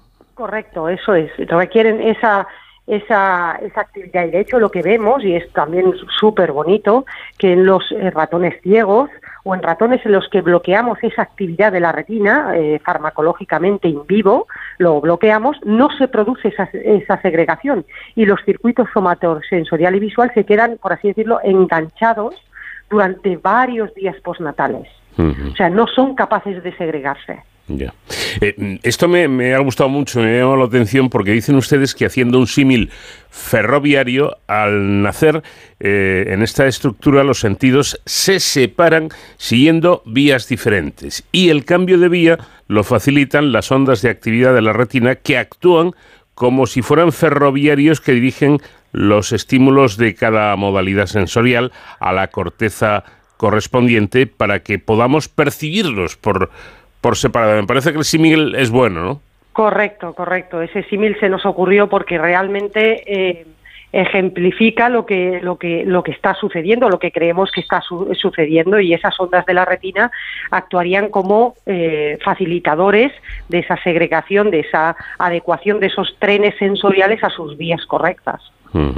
Eh, y otra cosa curiosa también es que es que em, el bloqueo de estas ondas de la retina eh, prolonga la configuración multimodal entremezclada de los sentidos en, la vida posterior al nacimiento, con lo que el colículo superior conserva una identidad mixta que sería táctil visual y surgen defectos en la, en la organización espacial del propio sistema visual, ¿no? Correcto, esto lo que nos está diciendo es que existe una ventana temporal en la que este proceso tiene que suceder.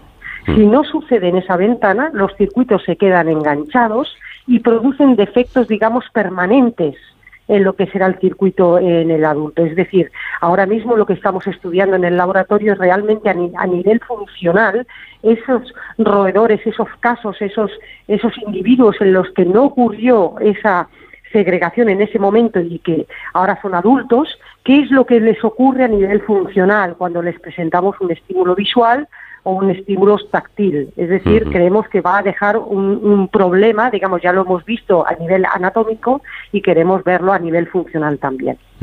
Bueno, otra importante aportación, creo yo, de este trabajo es haber constatado la existencia de una ventana mm, temporal limitada para la segregación de los sistemas visuales de estos circuitos, ¿no?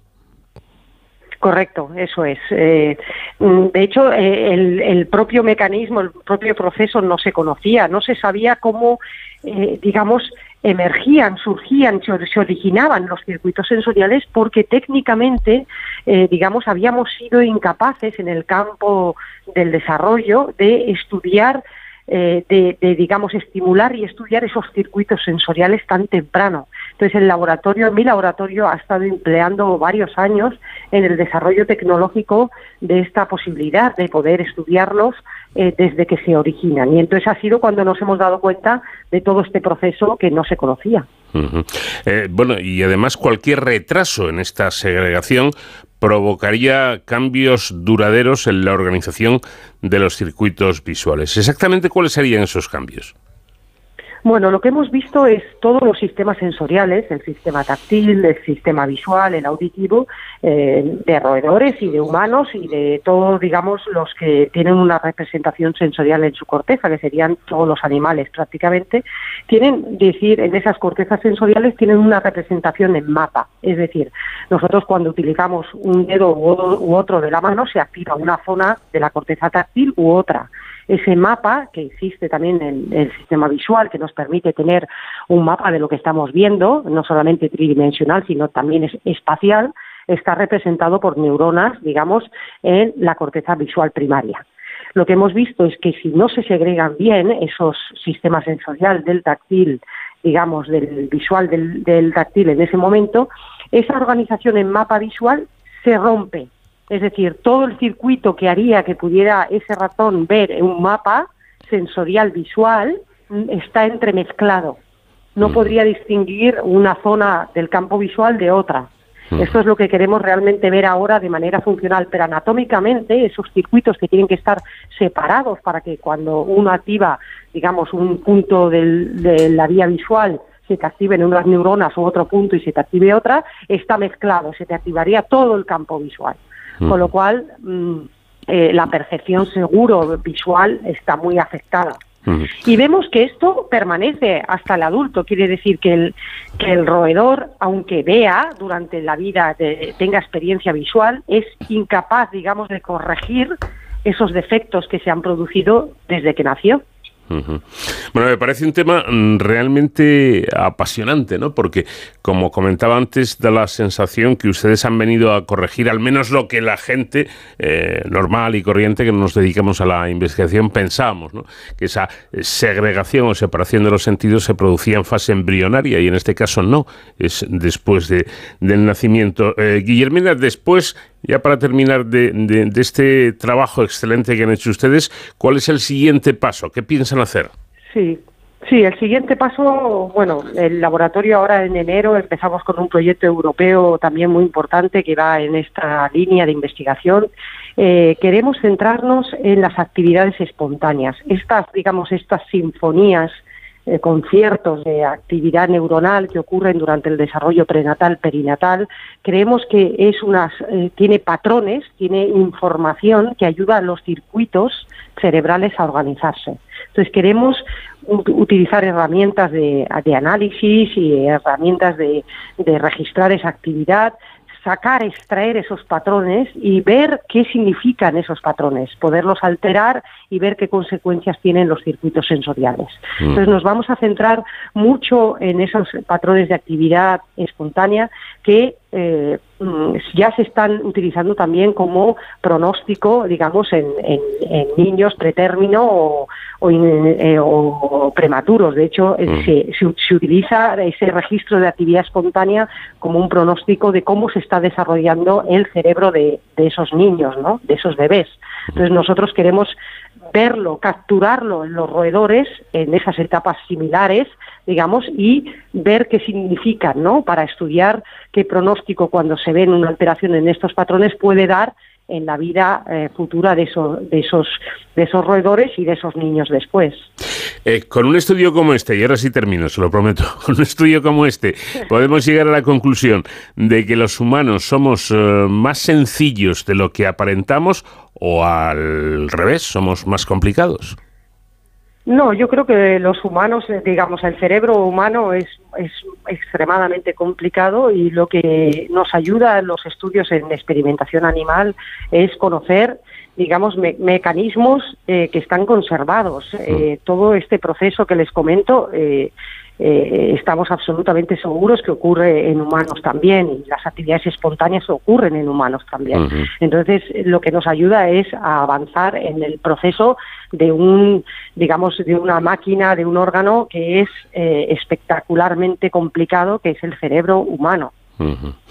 Bueno, pues eh, Guillermina López Bendito, investigadora en el Instituto de Neurociencias de Alicante, muchas gracias por habernos atendido y enhorabuena de verdad por este trabajo tan, tan fascinante. Bueno, muchas gracias, un saludo. En Onda Cero, de cero al infinito. Llegamos al tiempo dedicado a la seguridad y emergencias. Como hacemos cada semana, cerramos el programa charlando con nuestro experto en seguridad, David Ferrero, que hoy nos va a alertar sobre el cuidado que hay que tener a la hora de bañarnos en estos días de calor y sobre todo con los más pequeños.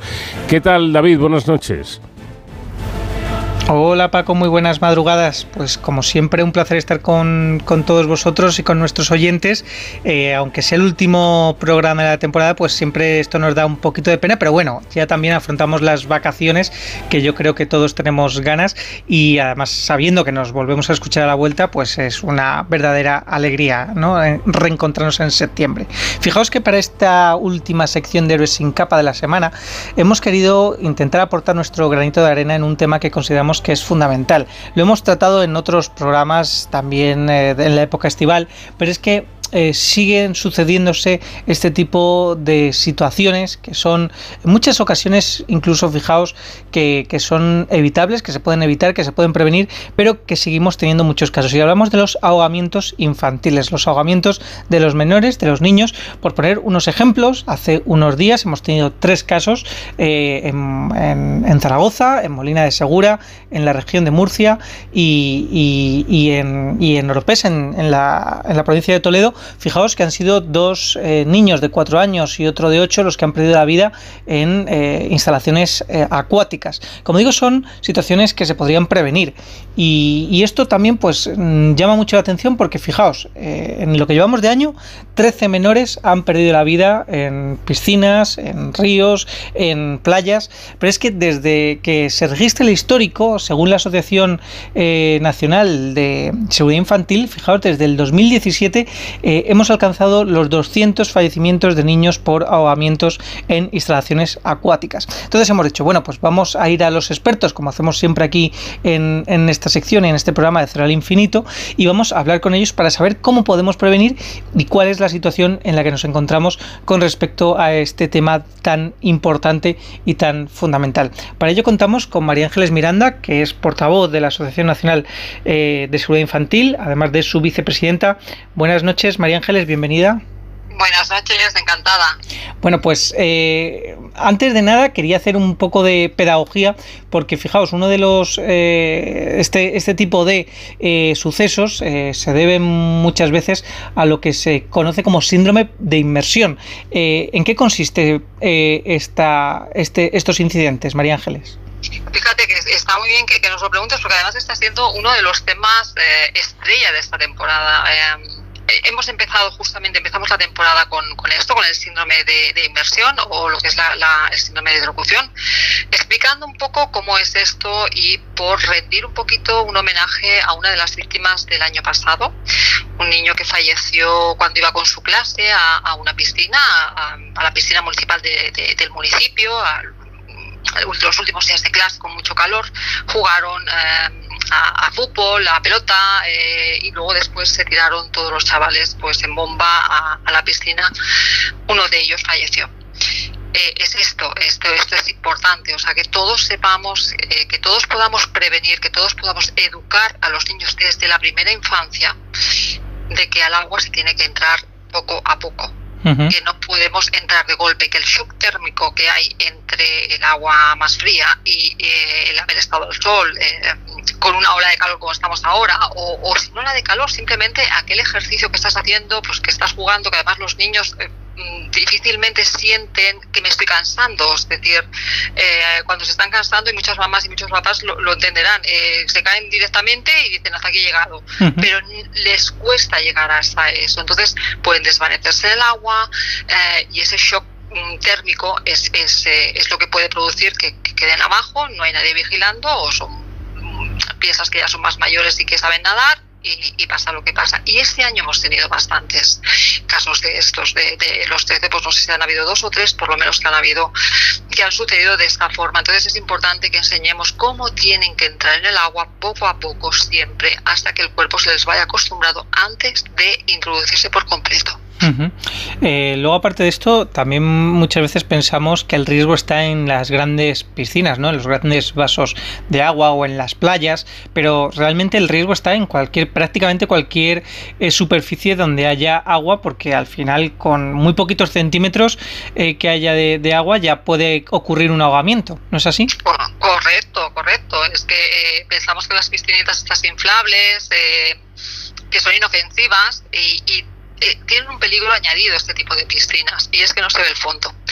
Nosotros estamos en on fire luchando porque las escuelas infantiles, que estamos hablando de niños de 0 a 3 años, ah, eliminen este tipo de riesgos en, sus instalaciones porque no lo ven, no ven que es un riesgo, pero es que tampoco ven a los niños que se quedan debajo. Muchas veces vemos en redes sociales cantidad de imágenes con piscinas inflables, pero mm, no de aquellas chiquitas, chiquitas, o sea, que caben bastante agua, con niños saltando, que te los muestran la escuela infantil así, y nadie sabe si hay un niño debajo que se ha quedado ahí y que los otros están saltando encima porque son tan pequeños que es que no tienen ninguna sensación de sí que estoy pisando, o me lo estoy pasando bien y ya está. En casa exactamente lo mismo, eh, pensar que pues eh, sí que es verdad que con la ola de calor y con bueno con el cambio climático estamos sufriendo, ¿no? Pues eh, queremos tener un poquito de desahogo para nuestros niños, tener una piscinita pequeña, una piscinita inflable, tener en cuenta que un bebé con 3, 4, 5 centímetros es suficiente para que le cubra la cara y la boca. No siempre saben darse la vuelta, no siempre saben reaccionar. O como decíamos antes, me he cansado y me caigo directamente. Además, para prevenir este tipo de situaciones y concienciar a la sociedad de que esto eh, no es que pueda ocurrir, es que ocurre, como demuestran los, datos y las últimas noticias que, vamos conociendo, eh, desde la Asociación Nacional de Salud Infantil lanzáis cada verano la campaña Ojo Peque al Agua. ¿En qué consiste esta campaña de sensibilización? Bueno, esta campaña sabes que iniciamos em, dentro de la asociación, pero también con siempre llevamos compañeros de viaje. Tú, David, lo sabes bien que nos, nos sumamos a todo. Entonces nos gusta tener eh, gente, bueno, juntarnos con personas que realmente mm, saben de prevención, saben de lo que están haciendo, que además eh, todo lo que estamos haciendo, en este caso en la campaña, pues lo hacemos by the face, por decirlo de alguna forma, y en este caso pues es Vilar Naval, que es de, socorrismo, es la número uno, y este año hemos introducido también a Rafael García, que es técnico de emergencias sanitarias y que nos está echando una mano enorme con las redes sociales, al, al, cual agradecemos muchísimo, ¿no? Este, este voluntariado que estamos haciendo todos, ¿no? Y, esta campaña consiste en difundir, hemos creado una comunidad que, es una comunidad maravillosa en redes sociales, en Instagram, en Facebook, en Twitter, que le decimos la comunidad Jope y, y, realmente eh, es increíble la cantidad de personas que se unen porque nosotros lo hacemos, pero claro, si no tuviéramos un altavoz como por ejemplo este, ¿no? el, que nos llaméis cada año de, de, la radio, um, un altavoz en redes sociales de, la cantidad de gente que difunde, que comparte, que, que, que, dice tenéis que seguir a Ojo Pecalagua que está dando toda la información correcta, porque además luego esa es otra, ¿no? O sea, de influencers que dan una información que dices, Dios mío, es que estamos jugando con la vida de niños. Um, pues esto tenemos una red enorme. Y ahí sí que también me gustaría, David, si me, si me lo permites, ¿no? El, es que justamente ahora eh, me has llamado y estaba mirando un, creo que es un pediatra. Eh, no, no, tengo nada en contra de los pediatras, por supuesto, que nos ayudan muchísimo también y son maravillosos, pero bueno, que ha puesto pues em, una información que no es correcta a la hora de, prevenir eh, ahogamientos. Bueno, pues soy, soy influencer y puedo tener, eh, pues eso, muchos seguidores y cuando tú estás, tienes muchos seguidores y pones cosas que no son las correctas simplemente porque las ves aquí o las ves allá y las copias y las pones, eh, es que estamos, es que nos va la vida en ellos, que estamos jugando con la vida de niños. Es que la, la, la mamá o el papá que te está siguiendo a ti, que eres un profesional de la salud o que simplemente eres un influencer porque, bueno, pues sabes comunicar muy bien, has hecho reels, has hecho TikToks y estás diciendo una barbaridad confundiendo, por ejemplo, en este caso era confundir la natación con otro sistema de, de, ISR que, que, además en España no, no gusta nada, ¿no? porque es, es, es, casi maltratar a un bebé, por decirlo de alguna forma hay mucha gente que te va a creer y hay muchas mamás que y papás que han llevado a sus bebés a natación y, ahora van a querer que su bebé haga lo mismo que con el ISR. Entonces hay que tener mucho cuidado en dar una información eh, veraz, una información correcta, porque, eh, pues eso, porque mm, te creer a ti te queda a ti que eres influencer, aunque no seas experto. Claro, esto también yo creo que es un llamamiento a que no todo lo que aparece en Internet es, es verdad, ¿no? Y que siempre hay que contrastarlo y sobre todo ir a los especialistas y a los que de verdad saben que, que en, este caso, por ejemplo, sois, sois vosotros desde la Asociación Nacional de Seguridad Infantil, eh, una campaña Ojo Peca el Agua que tiene cerca de 10.000 seguidores eh, directos en redes sociales y qué, qué tipo de, de consejos dais, es decir, cómo realmente se puede prevenir este tipo de de, ahogamientos. Me imagino que el propio nombre de la campaña, ¿no? El estar eh, permanentemente vigilando a los niños es, es la clave. Sí, y, mira, el, el, el, eh, es que es el, es el nombre de la campaña, que además fue Pilar la que, la que se lo inventó, ¿no? Este nombre cuando, cuando lo iniciamos, y es que es tal cual, es Ojo Pica el Agua. ¿Y por qué lo decimos? Sobre todo, ¿y por qué insistimos? ¿Y qué tipo de consejos, sobre todo, estamos dando a la hora de estas nuevas mamás, de estos nuevos papás que llega el verano, que tienen sus bebés y nos pregunta, tengo un bebé de seis meses, ¿qué le puedo poner para que flote? Nada, señora. O sea, lo siento, no le ponga nada, sujételo, son sus brazos. Entonces, insistimos muchísimo porque sabes que se ha puesto muy de moda el, chaleco de ayuda a la flotación y es maravilloso, y es lo que, lo que más recomendamos, pero a lo mismo que decíamos antes, hay muchos influencers, hay mucha gente que da un mensaje erróneo y se piensa que por poner que con una normativa, tiene que cumplir la normativa tal, además se la inventan, o sea, porque es que no, no saben ni de lo que están hablando, ¿no?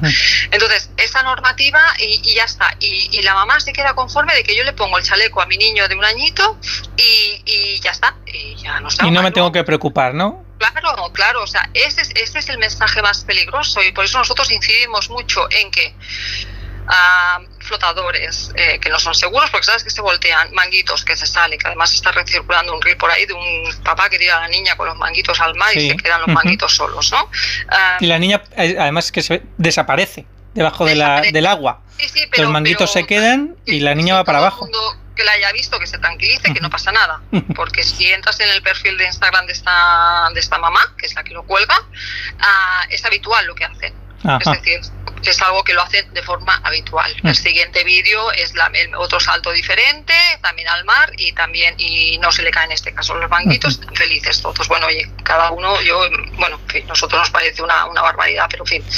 ¿Y, y, ah, qué hacemos, eh, María Ángeles, si por desgracia ocurre este tipo de situaciones, si vemos que a un menor que se ahoga, ¿no? que nos puede pasar, aunque nosotros no seamos los responsables de ese, de ese niño esa niña, eh, podemos ver el caso y cómo, cuál es la mejor forma de actuar. ¿Qué deberíamos hacer? Mm, pedir ayuda. Siempre, siempre. Eh, además, esta semana pasada, David, hemos tenido ah, casos de, adultos, aquí en Cataluña sobre todo, hemos tenido casos de adultos que han fallecido por ir a rescatar a menores. O sea, vamos a centrarnos. Lo primero, el menor es nuestra responsabilidad como padres, no es del SOS, ¿vale? Nosotros, ah, colchonetas, eh, juguetes, todo esto es súper peligroso. Nosotros siempre tenemos que estar ojo peca al agua, siempre eh, eh, somos los responsables de nuestros hijos tengan la edad que tengan. Segundo, no solamente cuando no hacemos esto, cuando no estamos ojo peca al agua, no estamos poniendo solamente en riesgo la vida de nuestros hijos, sino que estamos poniendo en riesgo la vida de los profesionales o de personas que estén en la playa y que vayan a ir a salvarse, a salvarla, porque puede ser que haya una corriente, puede ser cualquier cosa que fallezca, como ha pasado eh, últimamente, esta persona por ir a rescatar. Con lo cual, siempre pedir ayuda a profesionales, en este caso si es el SOS, en este caso si no hay SOS, llamar al 112, siempre. Em, y a partir de ahí valorar un poco tú qué es lo que tú puedes hacer, porque eh, por muy buen nadador, por muy buen experto que seas, muchas veces el mar es muy traicionero. O sea, tienes que tener cuidado de saber, o sea, primero me tengo que proteger yo, es la conducta paz, ¿no? Primero me tengo que proteger yo antes de ir y que eh, en vez Y de ayudar a uno los demás. dos ahogados, Claro. dos ahogados. Entonces siempre hay que pedir ayuda a profesionales, siempre alertar, por supuesto, y pedir ayuda a profesionales. Pues con estos consejos, María Ángeles Miranda, vicepresidenta de la Asociación Nacional de Seguridad Infantil, muchísimas gracias y lo volvemos a decir, ojo peque al agua. Siempre. Muchas gracias a vosotros, de verdad, que tengáis un muy feliz verano. Un abrazo igualmente para, para vosotros también y muchísimas gracias también Paco por la confianza eh, que, que depositas no solamente en mí sino en todos los héroes sin capa que nos acompañan a lo largo de toda la temporada y me despido hasta septiembre, hasta la vuelta, deseando a todos nuestros oyentes un muy feliz verano, como decía María Ángeles y ya saben, protéjanse. Ba, ba, ba, ba, ba. Yeah.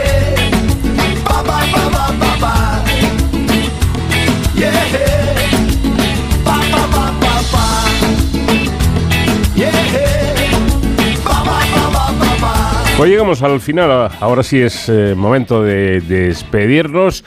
Eh, ya saben, nos tomamos unas vacaciones y si Dios quiere estaremos aquí el próximo mes de septiembre para seguir hablando de los asuntos que más nos interesan, que tienen que ver con la ciencia, con la tecnología, con los asuntos sociales y, por supuesto, siempre con la música como protagonista también. Jorge Zamorano estuvo en la realización técnica, les habló, encantado como siempre, Paco de León. Adiós. Si del sistema no quieres salir, saca tu sol. En Onda Cero, con Paco de León, de cero al infinito. Está claro que te están pagando cuando nadie se pone en tu lugar. Llueve collejas por todos los lados, se esconde la mano y a disimular. Sabemos sacar los mercados, todos sabemos la tienda que es. Todos sabemos dónde está el pescado que está más salado y la carne también. Luego podemos ir a celebrarlo a la plaza del pueblo, igual que antaño. Todos sabemos cómo montarlo, sabemos que sabemos hacerlo. Siempre podemos alienarnos en alguna religión. Con el paso de los años, a pesar de los daños, les dan la razón. También podemos afiliarnos a un partido impopular. Que protegiendo el Estado son los putos amos. Pa, pa, pa, pa, pa. Yeah. Pa, pa, pa, pa, pa.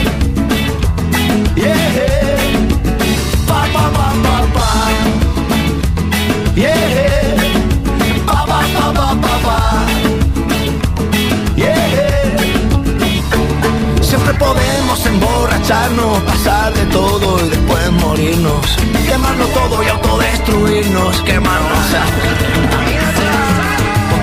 Gafa de color de rosa. Si del sistema no quieres salir Saca tu sonrisa, marca posa Relájate y disfruta de tu país.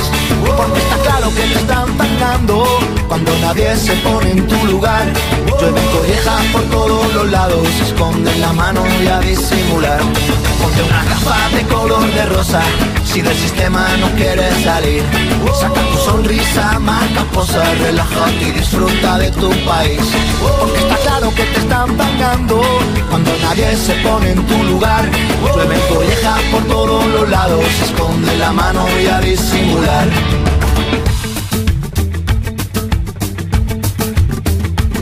Cuando la se pone espantosa, cuando nadie encuentra la solución, cuando nadie te indica la salida y nadie te explica una explicación. Cuando las primaveras van pasando y poquito a poco lo vas calando. Cuando parece que te estén llamando a la cara tonto y tú tan contento. Ponte una gafa de color de rosa si del sistema no quieres salir. Saca tu sonrisa, marca posa, relájate y disfruta de tu país. Porque está claro que te están pagando cuando nadie se pone en tu lugar. Llueve collejas por todos los lados, esconde la mano y a disimular. Todos sabemos sacar los mercados, todos sabemos la tienda que es. Todos sabemos dónde está el pescado que está más salado y la carne también. Luego podemos ir a celebrarlo a la plaza del pueblo, igual que antaño. Todos sabemos cómo montarlo, sabemos que sabemos hacerlo. Siempre podemos alienarnos en alguna religión. Que con el paso de los años, a pesar de los daños, les dan la razón. También podemos afiliarnos a un partido impopular